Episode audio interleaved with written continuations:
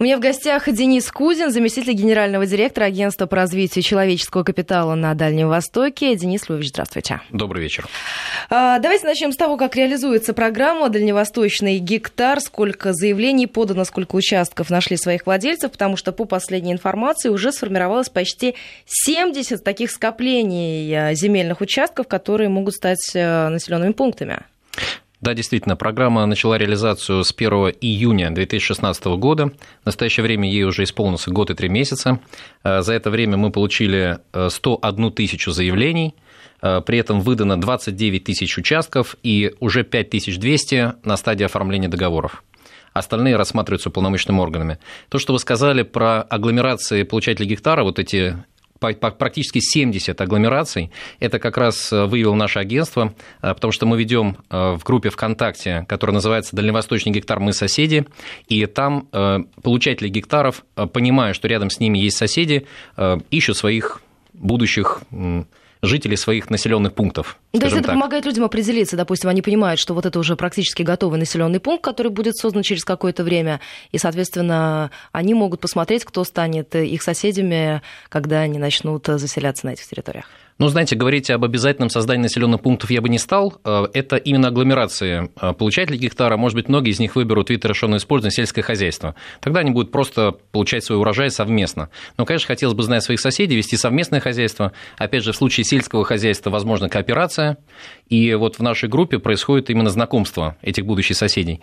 Вот, тем не менее, по закону, федеральному закону 119 ФЗ э, от 1 мая 2016 года, если заявлений 20 и более, более в 20 километрах и менее от населенного пункта, то государство берет на себя э, подведение коммуникаций, и мы уже видим на Дальнем Востоке планы регионов корректируются, и, соответственно, бюджетные деньги разворачиваются в в пользу тех, кто вот выбрал компактное проживание, компактное ведение хозяйства. А скажите, сегодня пришла информация о том, что суд в Хабаровском крае впервые отозвал право на дальневосточный гектар. Вот что это за история? Э, вы знаете, я скажу, что это скорее даже положительная история, чем отрицательная. Э, ну, по нескольким э, причинам. Во-первых, предприниматель, предпринимательница взяла в центре города участок под обустройства магазина. Это говорит о том, что э, в, этом, в этой программе заинтересованы не только люди, которые хотят жить на земле, но в том числе и делать какой-то бизнес. Э, в законе 119 ФЗ указано 25 оснований, э, по которым можно отказать гражданину в участка. И, к сожалению, у нас на Дальнем Востоке не все границы территориальных зон обозначены на публичной кадастровой карте. И, возможно, произошло недопонимание со стороны местного самоуправления. Участок был выделен. Тем не менее, гражданин, который получил этот участок сейчас будет иметь право на повторный выбор. И более того, в конце июля этого года были приняты поправки э, в федеральный закон 119 ФЗ, э, которые практически э, устранили случаи, когда гражданину можно отказать в получении гектара. То есть, если его границы участка выбранного каким-то образом налагаются на границы соседних участков, то ему предлагают или изменить границы, или переместить участок, или даже выбрать участок из списка. А скажите, а для чего в первую очередь берут э, дальневосточные гектары? Вот можно какую-то классификацию выделить? Да, конечно, можно. Я бы начал с того, э, сначала кто берет, а потом для чего берут. Давайте. А, я скажу так, что по нашей статистике 60% получателей гектара – это дальневосточники, 40% а получателей – это те, которые вот после 1 февраля этого года а, разместили свои заявления из центральной части России. Из центральной части России лидирует Москва, лидирует Краснодарский край, Свердловская область, Ленинградская область, Санкт-Петербург. Э, ну, из дальневосточников я скажу чуть позже, но исходя из этой вот, э, из такого соотношения, э, я скажу следующее. 40% видов расширенного использования, выбранных сразу, это ИЖС, то есть это индивидуальное жилищное строительство. Понятно, дальневосточники живут, возможно, в городах, возможно, в каких-то там стесненных условиях. Здесь предлагается бесплатно получить землю для жизни и работы на, на ней. Вот, поэтому 40% это вот жилье, 25% сельское хозяйство, около 15-16% это рекреация, то есть туризм, и 9% другие, другие виды бизнеса. А скажите, так. а возрастная категория тех людей, которые берут? Ну, те, кто берет ИЖС, это практически все возраста э, этому виду расширенного использования покорны. Вот. А по поводу вообще активности в этой программе, я бы сказал, наиболее активны молодые люди от 25 до, 30, до 34 лет. Это самая активная часть. Ну и у них, наверное, направление связано с бизнесом, я так обобщу. Э, ну, я скажу так, и, и жилищное строительство, и бизнес, э, да, это действительно вот у молодых активных людей это превалирующие виды. А скажите, по поводу развития инфраструктуры, та информация, которую я собирала перед нашим с вами эфиром, я, в частности, нашла то, что некоторые из тех, кто готов, а, кто уже взял да, этот самый гектар, они готовы даже строить базы отдыха на дальневосточном гектаре, то есть развивать инфраструктуру и предлагать новые возможности для тех людей, которые вообще, в принципе, готовы посещать Дальний Восток. Да, это действительно так. Э, ну, надо сказать, что самым, э, самым востребованным регионом Дальнего Востока оказалось Приморье, Приморский край. Это неудивительно, потому что Приморский край называют Дальневосточной ривьерой, и, соответственно, 40% заявлений поданы именно туда, это более 40 тысяч заявлений. Э, в основном это побережье, конечно, вот, именно с целью рекреации, предоставления в аренду каких-то домиков, гостиниц. Есть даже такие прецеденты, как создание, знаете, бывает сеть гостиниц, да, ну, мировая сеть гостиниц, говорят. Здесь приморская сеть домов охотника и рыболова. То есть человек взял на себя, на своих друзей, на свою семью несколько участков в разных э, районах Приморья и, соответственно, будет строить вот такую сеть. А скажите, перспективы развития программы, необходимо появление новых продуктов для получателей дальневосточных гектаров? Ну, я скажу так, что вот первый год показал, что наибольшую активность как раз дальневосточников, э, то есть тех людей, которые в основном знали, чем они будут заниматься на гектаре изначально. То есть они будут там жить или делать какой-то бизнес. А для тех, кто еще не определился с тем, что будет делать, э, наше агентство разработало около 40 э, бизнес-планов, типовых бизнес-планов, которые находятся на нашем сайте в сети интернет, и они как бы задают вектор, то есть чем человек может заниматься. И там даже есть телефоны, контакты создателей этих бизнес-планов, потому что часть сделали мы, часть сделали граждане уже уже присылали сами. И можно с ними советоваться, как воплощать его в конкретном месте, в конкретных условиях. Э, ну, вот такой яркий пример из Республики Саха-Якутия, э, значит, один из э, создателей бизнес-плана сам построил и продает так называемые биовегетарии. Биовегетарии – это такая теплица для круглосуточного проживания, назовем так. То есть дом, совмещенный с теплицей. Это замкнутая экосистема, очень экологичная, выращ... там внутри выращиваются продукты.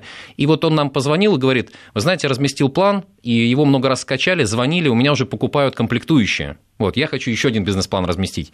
Вот, то есть даже вот такие вот примеры существуют. А скажите, а если анализировать а, а, результаты запроса, да, вот что больше всего интересует, какие возможности для реализации там, то что здесь лидирует? Вы знаете, в основном, конечно, сельское хозяйство лидирует. Но вот тут я начну немножко с другого примера. Э, значит, мы второй год проводим так называемый конкурс идей по освоению гектара. И есть как э, высокотехнологичные решения, так и вот э, опять же, еще раз скажу, преобладают э, решения по сельскому хозяйству. Из высокотехнологичных решений, это, допустим, в прошлом году победитель был использование беспилотных летательных аппаратов для выбора участка. Э, он победил в конкурсе, э, мы немножко сомневались, будет ли это воплощено в реальной жизни, но в этом году при подготовке конкурса узнали, что как раз в Хасанском районе Приморского края есть бизнесмен, который выбрал себе участок сам, выбрал друзьям, и теперь для него бизнес – это с помощью беспилотника облет и фотографирование вот участков для жителей других регионов. А скажите, как много сегодня возможностей для бизнеса на дальневосточном гектаре, помимо сельского хозяйства, о чем мы с вами только что говорили? Э, вы знаете, прежде всего я хотел бы сказать, что, э, ну, как вы помните, золотая лихорадка сопровождалась различными сервисными функциями. До сих пор мы знаем производителя джинсов, который, ну, фирма до сих пор существует, да, которая заработала на золотой лихорадке. Поэтому, э, безусловно, есть возможности для бизнеса, сопровождающего проект. Ну, например, нам давно известно, что коллективное освоение участков, оно всегда менее рискованно, оно быстрее происходит, э, большие силы складываются вместе, и, допустим, коллективная покупка техники или образование так называемых моторизованных технических станций, как это было во время там, Советского Союза. То есть, допустим, некий бизнесмен приобретает несколько единиц техники и предоставляет их в аренду получателям гектара для сельского хозяйства. Вот один из э, примеров. Второй пример. Э, победитель в этом, в этом году нашего конкурса предложил сервисный центр для получателей гектара. То есть, это на гектаре склад, магазин, цех по изготовлению там, заборов, починки лопат э, ну, из, то есть это из то, что будет очень востребовано на первоначальном да, конечно, этапе, конечно, да? для освоения, первичного освоения гектара, да. А, по поводу развития инфраструктуры, да, то есть вот вы уже сказали все то, что первично, о том, что будут подводить все необходимые коммуникации, то есть, соответственно, появится возможность открывать э, магазины, заправки, рестораны, кафе, закусочные, то есть почва для этого есть. Э, почва для этого есть. Э, во-первых, опять же, по поводу возможностей для бизнеса. Э, вот те 9% бизнес другого вида, как я сказал в начале, в том числе это так называемый придорожный бизнес. Потому что на Дальнем Востоке достаточно длинные трассы, вот, и вдоль них есть придорожные кафе, сервисы, и под такой вид расширенного использования, безусловно, тоже берут. И по поводу инфраструктуры сейчас планируется, уже гражданами самими планируется создание четырех населенных пунктов на Дальнем Востоке новых. Это два в Хабаровском крае, два на на Сахалине.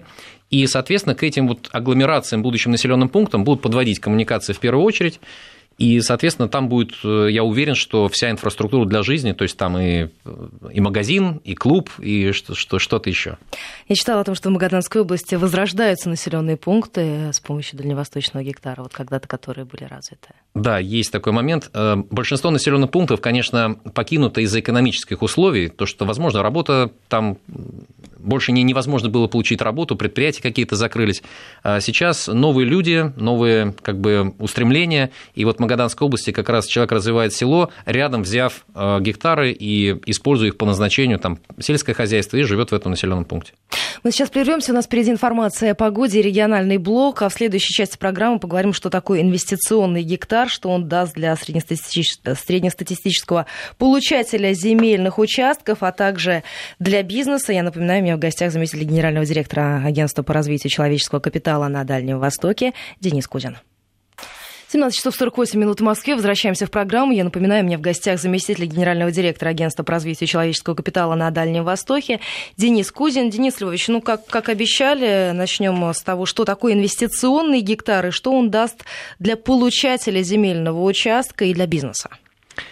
Э, вы знаете, инвестиционный гектар – это один из продуктов, который разрабатывает в настоящее время наше агентство, и представляет он себя следующее. Э, я начну даже просто с бытовой истории. Э, я обычно всем рассказываю, чем я занимаюсь, э, рассказываю о Дальнем Востоке, рассказываю о программе «Дальневосточный гектар». Мне кажется, на Дальнем Востоке уже все таксисты, с которыми я ездил, взяли этот гектар. Вот. Но также я в Москве рассказывал друзьям, и кто-то из них вспомнил, что у него в Амурской области есть родственник.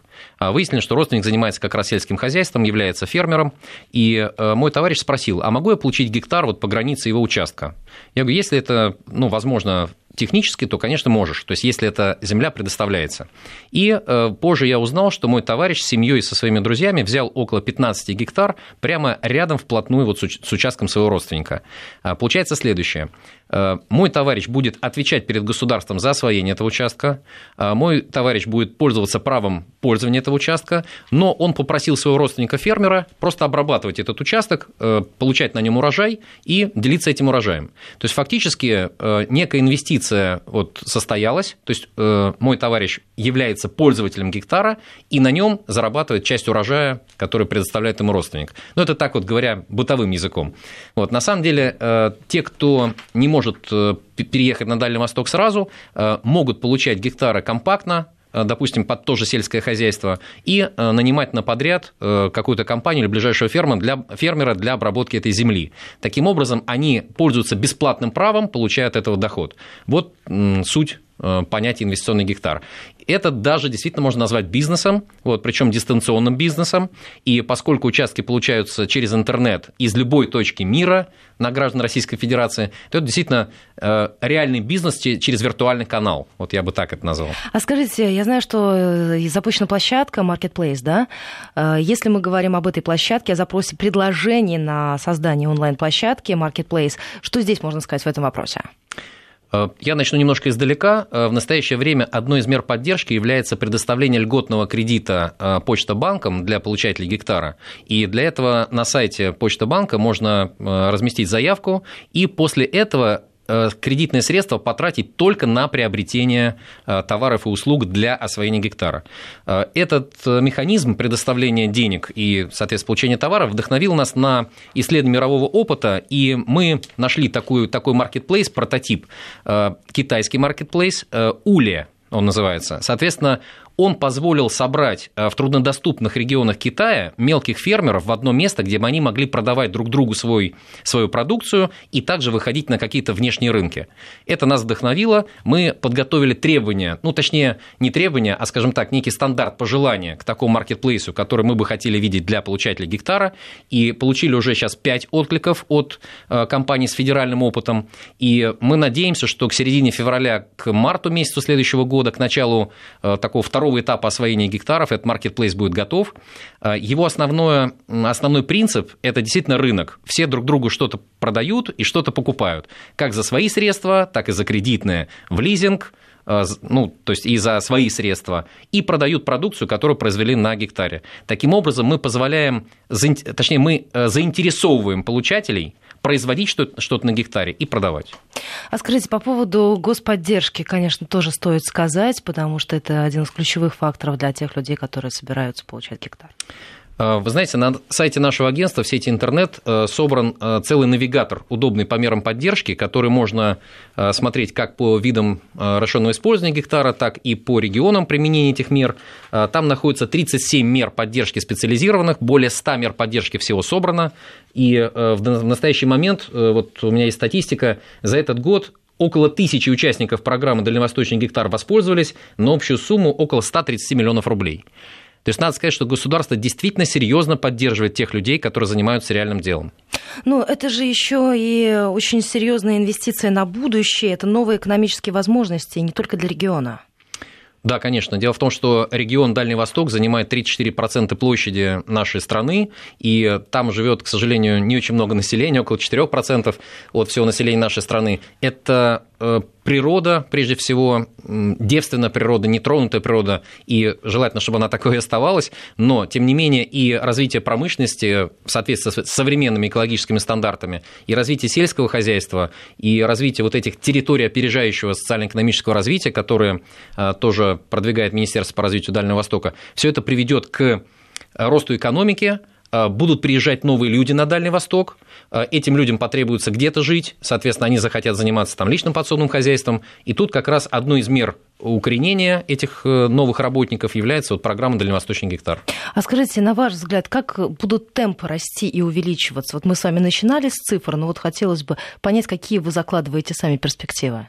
Ну, до конца этого года мы предполагаем, что будет около 150 тысяч заявлений размещено в системе, э, федеральной информационной системе, и около 50 тысяч э, заявок уже будет, э, точнее, около 50 тысяч заявлений будет уже оформлено в виде договоров пользования. Вот, поэтому в будущем программа вообще рассчитана до 2035 года. То есть получить можно участок до 31 декабря 2035 года. Осваивать его и получать в собственность до 31 декабря 2040 года. Мы надеемся не на одно поколение россиян, которые э, и вырастут, и смогут осознанно это взять. Э, поэтому в целом, я думаю, вот на всем протяжении программы речь идет, конечно, ну, о, миллио, о миллионе, там, о миллионах. Более того, в этом году мы проводили опрос э, в ЦИОМ всероссийский, и он подтвердил, что что э, о программе знают 62% э, россиян, и при этом около 20% россиян рассматривают для себя возможность получения этого гектара. Ну, по мере развития проекта, я думаю, как только они будут, люди увидят первые результаты, то интерес, мне кажется, возрастет еще и в разы. Конечно, сейчас главное не просто рекламировать саму программу, а показать результат, историю успеха, который у нас есть, мы их собираем. У нас на сайте, и, кстати, в группе э, «Дальневосточный гектар. Мы соседи» размещены ролики с историями успеха, э, поэтому приглашаю всех э, заинтересованных слушателей посмотреть на эту группу, возможно, стать ее участником, э, даже если вы еще только думаете о том, чтобы участвовать в программе. А скажите, если мы поговорим немного о географии, мы с вами говорили сегодня о том, что уже сформируется почти 70 массовых скоплений этих самых земельных участков. В каких местах? Вот что больше всего интересует? Э, вы знаете, еще раз подчеркну, что у нас э, большинство материалов э, информационных есть на нашем сайте, на сайте нашего агентства по развитию человеческого капитала на Дальнем Востоке, в сети интернет. Но я скажу так, больше всего людей интересует место или красивое, или там, где можно делать бизнес. Вот пример на Сахалине. Это бывшие земли запаса вдоль берега моря на протяжении примерно 10 километров береговой линии. Вот представьте ситуацию. Каждый год на лед ежедневно практически выходит около тысячи рыбаков. Им было негде негде остановиться, негде оставить машину, негде попить чаю, негде там переночевать, если они хотят остаться на следующий день. Сейчас эти земли предостав... были предоставлены получателям в рамках программы «Дальневосточный гектар», и я ожидаю, что там будет около 200, может быть, даже больше э, именно вот таких маленьких э, кемпингов, гостиниц для Э, вот этих рыбаков. То есть есть рыночная возможность, и она, то есть рыночный спрос, и он был реализован в рамках проекта «Дальневосточный гектар». Ну и, соответственно, в плане вот красоты природы многие выбирают именно красоту, э, в основном для жилищного строительства. Скажите, конечно, ключевой вопрос, и я думаю, что нужно напомнить еще раз, как получить дальневосточный гектар. Ну, я скажу такую нашу всеми любимую формулу, что гектар можно получить без визита к чиновнику, что очень важно, а, через интернет из любой точки мира, любому гражданину Российской Федерации от мала до велика. И это делается так. А, в сети интернет надо зайти на сайт на дальневосток.рф. А, зайти нужно с помощью записи, учетной записи на сайте госуслуги. После того, как вы попадаете в систему, вы достаточно простым способом рисуете подготовленным Э, скажем так, графическим, э, графической фигурой, квадратиком рисуете свой участок э, площадью до 1 гектара, потом нажимаете кнопку «Проверить». Если он не пересекает ничьи другие участки, то в течение там, 15-20 секунд проверка заканчивается, вы нажимаете «Подать заявление», еще минут 5 7, максимум 10 занимает именно подписание заявления, и в течение 15 минут весь процесс закончен. Далее, через 20 дней, в течение, точнее, 20 дней, а, вам должны э, согласовать ваш участок. Причем, опять же, в соответствии с поправками, принятыми в этом году, если все-таки что-то с участком не так, то вам предложат варианты.